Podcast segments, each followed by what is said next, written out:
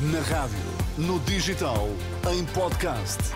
Música para sentir, informação para decidir. As notícias agora, Pedro Mesquita, bom dia. Bom dia, Carla. Perante as nuvens da Operação Influencer, a Associação de Empresas de Comunicação admite avançar para a autorregulação do lobbying. COP28, António Costa, discurso esta manhã na Cimeira do Clima. Operação Influencer, a Associação Portuguesa de Empresas de Comunicação, admite avançar para a autorregulação do lobbying se o legislador não regressar ao tema depois das eleições de março.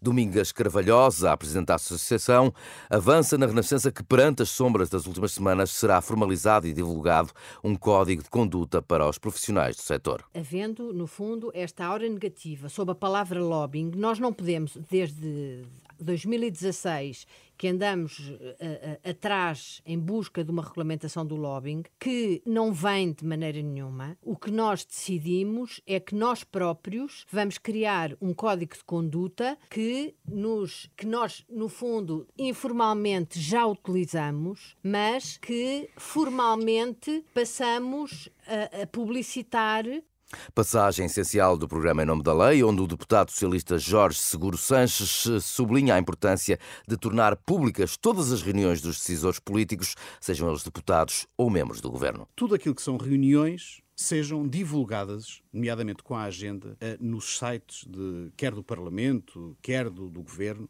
o devam fazer dessa forma. Mas que o, o agendamento ou as atas das reuniões? O agendamento e os temas que foram tratados. Eu acho que todos ganhamos com isso. Um tema que deve ser incluído na campanha para as legislativas, diz o socialista Jorge Seguro Sanches. Em nome da lei, é um programa da Renascença com assinatura de Marina Pimentel para ouvir aqui na rádio, depois do Jornal do Meio-Dia. Advogados e solicitadores vão passar a submeter os pedidos de nacionalidade exclusivamente pela internet. Em comunicado, o Ministério da Justiça diz que eh, a necessária plataforma online será lançada já em dezembro, com esperados eh, ganhos de eficiência e de tempo.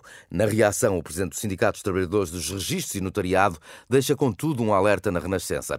Simplificar é bom, mas não pode significar facilitismo. O processo deve ser seguro, explica Arménio Maximino. A informática, o digital, até permite acrescentar segurança. Não podemos é facilitar. Simplificar não pode ser sinónimo de facilitar.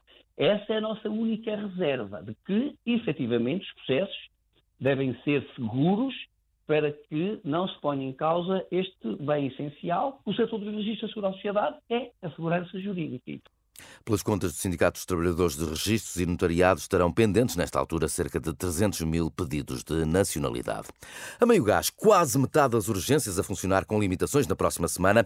39 dos 83 serviços vão encerrar, pelo menos em alguns períodos, por falta de clínicos. A jornalista Filipa Ribeiro resume a seguir os principais pontos a vermelho no mapa divulgado pela Direção Executiva do Serviço Nacional de Saúde. Os serviços de obstetrícia e ginecologia continuam a ser os que apresentam mais perturbações no funcionamento. Entre domingo e sábado da próxima semana, há ainda sete vias verdes que não vão estar a funcionar em pleno. Entre elas o caso da Via Verde AVC do Hospital Viana do Castelo, que vai encerrar no domingo, no sábado e na noite de sexta. Os doentes serão encaminhados para o Hospital de Braga, que vai receber também os doentes do Hospital de Guimarães, que vai ter a Via Verde AVC fechada durante todas as noites da próxima semana. E à semelhança da semana passada, também o Hospital da Guarda mantém esta Via Verde encerrada. Já no Hospital de Leiria, a Via Verde Coronária vai fechar no sábado, os doentes serão encaminhados para Coimbra e no Hospital de Santarém, a Via Verde Coronária vai fechar no domingo, na noite de segunda e na noite do próximo sábado. A região de Lisboa e Valdotejo continua a ser a que apresenta mais serviços, com limitações. A Direção Executiva do Serviço Nacional de Saúde diz que os cuidados de saúde primários devem reorganizar-se para assegurar períodos de atendimento não programado para doentes com patologia aguda. São estas as principais dificuldades assinaladas pela jornalista Filipa Ribeiro no mapa das urgências do SNS na próxima semana. A Cimeira do Clima avança no Dubai esta manhã com o discurso de António Costa.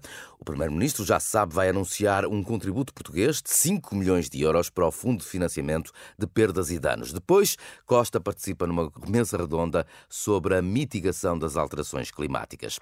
No futebol, o Porto vai hoje a Famalicão, o jogo começa às 6 da tarde, é já classificado como difícil pelo técnico azul e branco.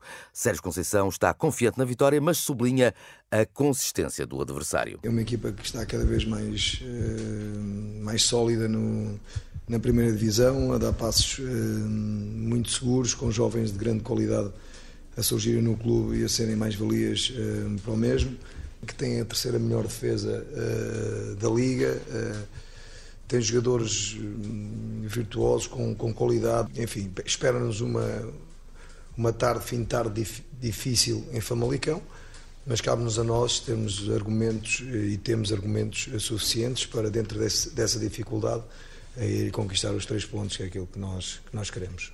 Famalicão Porto às seis da tarde, jogo com relato aqui na Renascença. Bom dia.